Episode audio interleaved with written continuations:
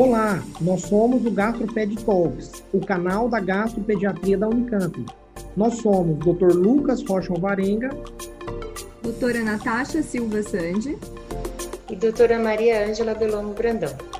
O GastroPed Talks é um canal sobre gastroenterologia, patologia e nutrição pediátricas, com foco em profissionais de saúde, em que vamos discutir temas e evidências atuais com base em guidelines, artigos científicos e entrevistaremos profissionais de destaque na área.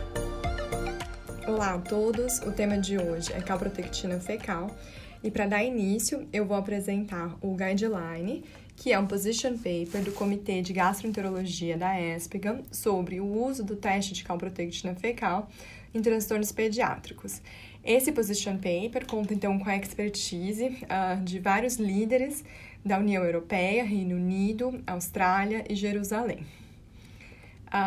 Uma visão geral, inicialmente, sobre esse guideline, então ele objetiva revisar as evidências sobre o uso clínico e valores de calprotectina fecal nos diferentes distúrbios gastrointestinais em crianças fazem uma revisão bibliográfica das quatro principais bases de dados, que é PubMed, é, Medline, Embase Cochrane, até outubro de 2019.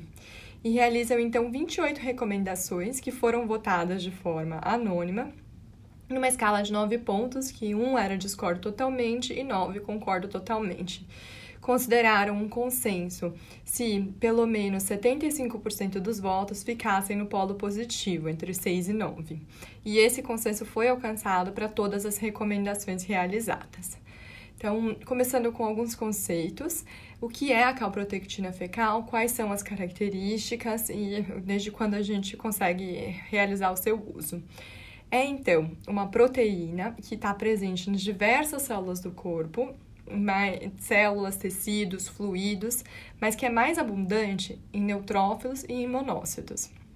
É uma proteína pequena, de 36 kilodaltons, e que é bastante estável e resiste à hidrólise enzimática, uma característica bastante interessante para o trato gastrointestinal. Ela foi descoberta inicialmente em 1980, mas a sua disponibilidade, né, um método para medir e uso clínico, só começou 12 anos depois, em 1992. Um, entrando então no guideline propriamente dito, eles fazem três recomendações fortes quanto à coleta. Então, deve-se coletar a amostra a qualquer hora do dia e diretamente das fezes frescas. Né? Essa questão do qualquer hora do dia entra é, atendendo a uma discussão anterior de que, teoricamente, a calprotectina deveria ser coletada pela manhã. Então, a literatura não suporta essa recomendação específica. Qualquer hora do dia serve. Uh, recomenda-se fortemente não obter uma amostra das fraldas. Isso porque a fralda ela absorve o conteúdo de água, então o sobrenadante ele não é uma representação fiel para ser a fonte de coleta. Também, igualmente, não deve-se obter amostras durante ou após um preparo ou um exame de colonoscopia, porque a gente altera aí, com o preparo, a, a, a, quantidade de água presente no material fecal, e aí pode ter um resultado falso. Ainda, a última recomendação quanto à coleta é não manter a amostra por mais de 3 dias em temperatura ambiente ou mais de 7 dias se for refrigerada imediatamente. Mas é uma coisa interessante, porque 3 dias de temperatura ambiente permite, por exemplo, que o paciente colete a amostra em casa e depois leve para o laboratório ou envie pelo correio em relação aos métodos da calprotectina e valores de referência ou de normalidade. A literatura mostra que tem uma variabilidade significante um, na metodologia de extração e no desempenho dos diferentes kits de teste, mesmo que esses venham do mesmo fabricante. Portanto, o documento recomenda usar o mesmo método de extração e kit de teste para avaliar um determinado paciente ao longo do tempo, seja para diagnóstico ou seja para avaliação de atividade da doença. O laboratório de cada centro deve ainda estabelecer os seus próprios valores de normalidade. O, guideline ele apresenta então uma, um resumo uh, bem realizado de diferentes publicações que avaliaram valores de referência bastante variados conforme a idade. Então, nessas publicações, o que a gente vê é que nos diferentes grupos etários, a mediana de calprotectina fecal em crianças saudáveis um, variou muito consideravelmente conforme a publicação. Isso também se reflete nos valores de percentil 97. E então, o que acontece é que eles vão fazer recomendações específicas, tendo em vista essa variabilidade. Então, as recomendações quanto à interpretação da calprotectina fecal e a influência desse fator da idade são três. Primeiro, que a gente deve dar igual ênfase ao contexto clínico e aos valores absolutos da calprotectina fecal, em qualquer idade. Segundo, que a gente não pode usar um valor de corte, um valor de referência menor do que 100 microgramas por grama para crianças menores do que 4 anos, pela ampla variabilidade dos valores em crianças completamente saudáveis nesse grupo etário. E, finalmente, que mesmo nas crianças maiores do que 4 anos, a gente tem que exercer cuidado e cautela para usar o nível de corte de menos do que 50 microgramas por grama, porque os valores de referência não estão ainda estabelecidos de forma definitiva para a população pediátrica. Áreas geográficas e status socioeconômicos foram estudados e não parecem estar relacionados ao nível de calprotectina fecal. Dessa forma, recomenda-se não considerar esses fatores quando estamos interpretando o resultado do teste. A dieta e o aleitamento materno apresentam evidências contraditórias quanto à sua influência nos níveis de calprotectina. Então, os autores sugerem não aconselhar uma dieta específica antes da amostragem. Drogas e medicamentos também são resumidos os efeitos uh, sobre os níveis de calprotectina reportados anteriormente em literatura.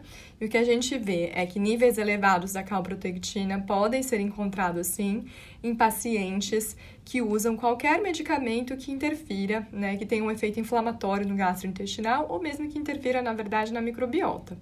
Assim, eles recomendam exercer cautela ao interpretar um valor levemente elevado em um paciente que esteja em uso de anti-inflamatório não esteroidal, ácido acetil salicílico ou inibidor de bomba protônica. Vale observar que parece haver uma interferência menor dos anti-inflamatórios não esteroidais seletivos da COX-2, mas que ainda não tem né, corpo de literatura suficiente para fazer uma recomendação específica desse, desse subgrupo de drogas. E agora, mudando um pouco de de rumo, a gente vai falar sobre o papel da calprotectina nas diferentes entidades, então, doenças do, do trato gastrointestinal. Começando por doença inflamatória intestinal, onde a gente tem maior evidência para o uso da calprotectina. Então, já viu-se que a calprotectina é um melhor indicador do que os marcadores séricos e que pode sim auxiliar na nossa decisão de se um exame endoscópico está justificado ou não. Ela não pode, entretanto, diferenciar uma inflamação de doença inflamatória intestinal versus não doença inflamatória intestinal de forma definitiva assim como não consegue diferenciar entre os tipos de doença inflamatória intestinal, né, doença de Crohn, retocolite, nem a extensão da doença. Então, ter um nível super alto não quer dizer que tem uh, um, uma área de doença maior. Também não é possível utilizar a calprotectina para prever prognóstico da colite aguda grave. Não há dados suficientes sobre níveis de calprotectina nos pacientes com doença de Crohn e envolvimento do trato gastrointestinal alto, acima do ligamento de Treitz. A recomendação dos autores é de que a gente deve realizar uma endoscopia diagnóstica se houver forte suspeita de doença inflamatória intestinal. Nesses casos, se a gente não puder obter uma calprotectina fecal em tempo hábil, isso deve ser feito logo a endoscopia para evitar o atraso no diagnóstico e no segmento da doença inflamatória. Então, mesmo nos pacientes que estão em remissão clínica, tem um papel importante da calprotectina, porque ela pode ser usada para confirmar essa remissão. E na presença de níveis repetidamente elevados no paciente que não tenha queixas, a gente ainda deve considerar uma avaliação endoscópica. deve-se notar que o intervalo ideal de acompanhamento desses pacientes não foi determinado, porque a gente não tem forte evidência para isso. Mas os autores fazem uma sugestão de monitorar a calprotectina pelo menos a cada seis meses, mesmo nos pacientes que estejam em aparente remissão clínica. Lógico que se o quadro clínico sugerir recidiva, isso deve ser realizado antes. Eles também sugerem que a gente considere uma avaliação endoscópica, mesmo nos pacientes assintomáticos que tenham uma calprotectina fecal confirmada acima de 300 microgramas por grama, porque esse valor de corte parece predizer de uma forma mais fiel a inflamação da mucosa. Depois de uma ressecção ou de uma colectomia em doença inflamatória intestinal. Então, aí entra um uso interessante da calprotectina, porque ela pode nos ajudar a estabelecer o momento certo de reavaliar esses pacientes endoscopicamente. Além disso, ela também serve para avaliar a inflamação da bolsa, né, que a gente chama de PAUT, e da anastomose. Idealmente, essas inflamações suspeitadas devem ser avaliadas endoscopicamente, mas aí a calprotectina pode nos auxiliar também a monitorar a resposta ao tratamento. Eles recomendam, então, acompanhar a calprotectina fecal depois de uma ressecção intestinal, uma vez que ela é superior ao PCR para detectar uma recidiva assintomática. E também após uma colectomia, tanto para rastrear a bolsite ou pautite e a inflamação da anastomose, que também se chama de CUFIT. Ah, agora, saindo da doença inflamatória intestinal, cólica do lactente. Então, os dados reportados quanto a uma correlação entre níveis de calprotectina e cólicas infantis são bastante inconsistentes. Então, o grupo recomenda não utilizar a calprotectina fecal em lactentes com cólica infantil. Na dor abdominal funcional, os níveis esperados de calprotectina são semelhantes ao de controles saudáveis. Sabe-se que eles podem estar ligeiramente elevados na síndrome do intestino irritável, mas num nível bastante menor e diferente da doença inflamatória intestinal. Então, recomenda-se a possibilidade do uso da calprotectina como uma ferramenta para diferenciar uma dor funcional da doença orgânica, mas isso pode ser realizado de forma individualizada, não necessariamente para todos os pacientes. E a constipação. Então, os níveis de constipação funcional, eles não diferem, os níveis de calprotectina na constipação funcional não diferem uh, de controles saudáveis. Assim, a gente não deve medir calprotectina fecal em crianças constipadas, porque não diferencia causas de constipação funcional, que são 95% dos casos, versus a maioria das doenças orgânicas, que não tem componente de inflamação da mucosa. Atopia, alergia e APLV são condições em que o, o, uso da calprotectina foi bastante estudado e a gente vê uma imensa variabilidade dos níveis de calprotectina nessas condições atópicas e alérgicas, o que torna muito difícil tirar conclusões sobre o papel desse teste, tanto no diagnóstico quanto no manejo das alergias. Então, os autores recomendam não usar a calprotectina como uma ferramenta, seja diagnóstica ou marcador prognóstico nas crianças com a PLV. Em doença celíaca, a gente sabe que a calprotectina vai estar um pouco elevada no momento do diagnóstico, mas tem uma variabilidade individual muito alta. Além disso, nós temos testes muito melhores do que a calprotectina pra, especificamente para a doença celíaca. Portanto, a gente não usa a calprotectina como marcador, seja para o diagnóstico ou para o monitoramento de doença celíaca. A gente faz isso com os testes sorológicos, né, para monitorar. Na fibrose cística, então a gente sabe que esses pacientes podem sim apresentar uma calprotectina mais elevada do que a população saudável, eles têm diversos fatores para isso, alterações de microbiota. Temos que lembrar também que pacientes fibrocísticos tossem, expectoram bastante e que tem calprotectina, né, que vem na, na secreção no escarro, e isso acaba sendo deglutido e pode ser detectado na calprotectina fecal. Então, não há evidência para uma correlação da calprotectina fecal e da enteropatia da fibrose cística. O papel dos diversos fatores de confusão na fibrose cística não está esclarecido.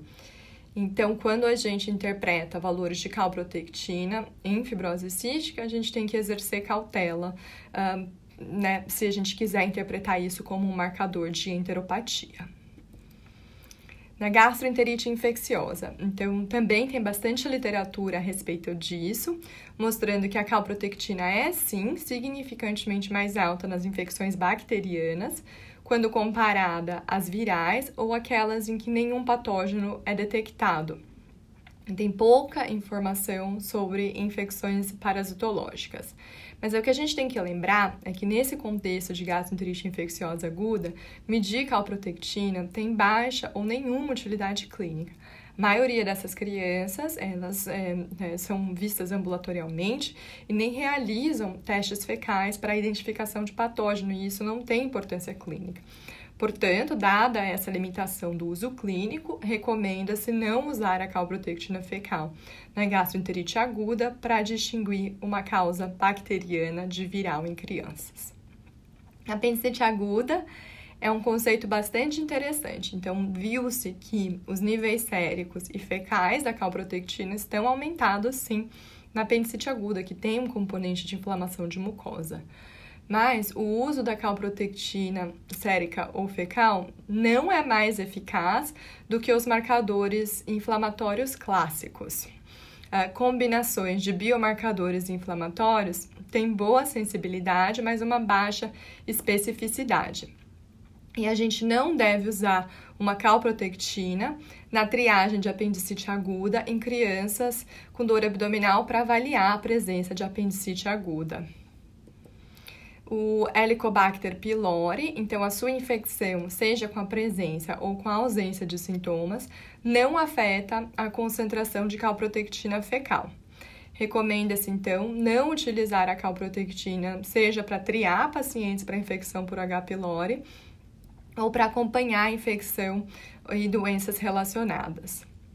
Nas crianças obesas, a calprotectina pode sim estar levemente elevada, mas não deve ser usada rotineiramente, né? A não ser que haja realmente uma suspeita de uma condição clínica relevante que justifique o teste. Já na desnutrição aguda grave, a calprotectina fecal é sabidamente elevada, isso tem uma etiologia multifatorial, e os estudos mostram que ela pode permanecer elevada apesar do estabelecimento de uma boa terapia nutricional. Então, é, não dá para usar a calprotectina fecal para estabelecer a eficácia da intervenção terapêutica na desnutrição aguda grave. A enterocolite necrosante, ela é uma condição bastante interessante é, em que foi utilizada a calprotectina em medidas seriadas.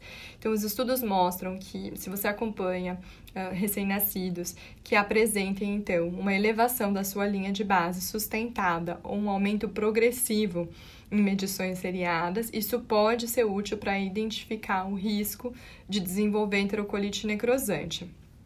E a gente os autores recomendam que se considere o uso de medições seriadas como uma potencial ferramenta de triagem não invasiva para o risco de enterocolite. Mas aí entra uma limitação bastante importante, né? É, são poucos lugares que teriam recurso de, de fazer isso, mesmo nos países de primeiro mundo. Às vezes o tempo de turnover do resultado da calprotectina não permite essa utilidade na vida real.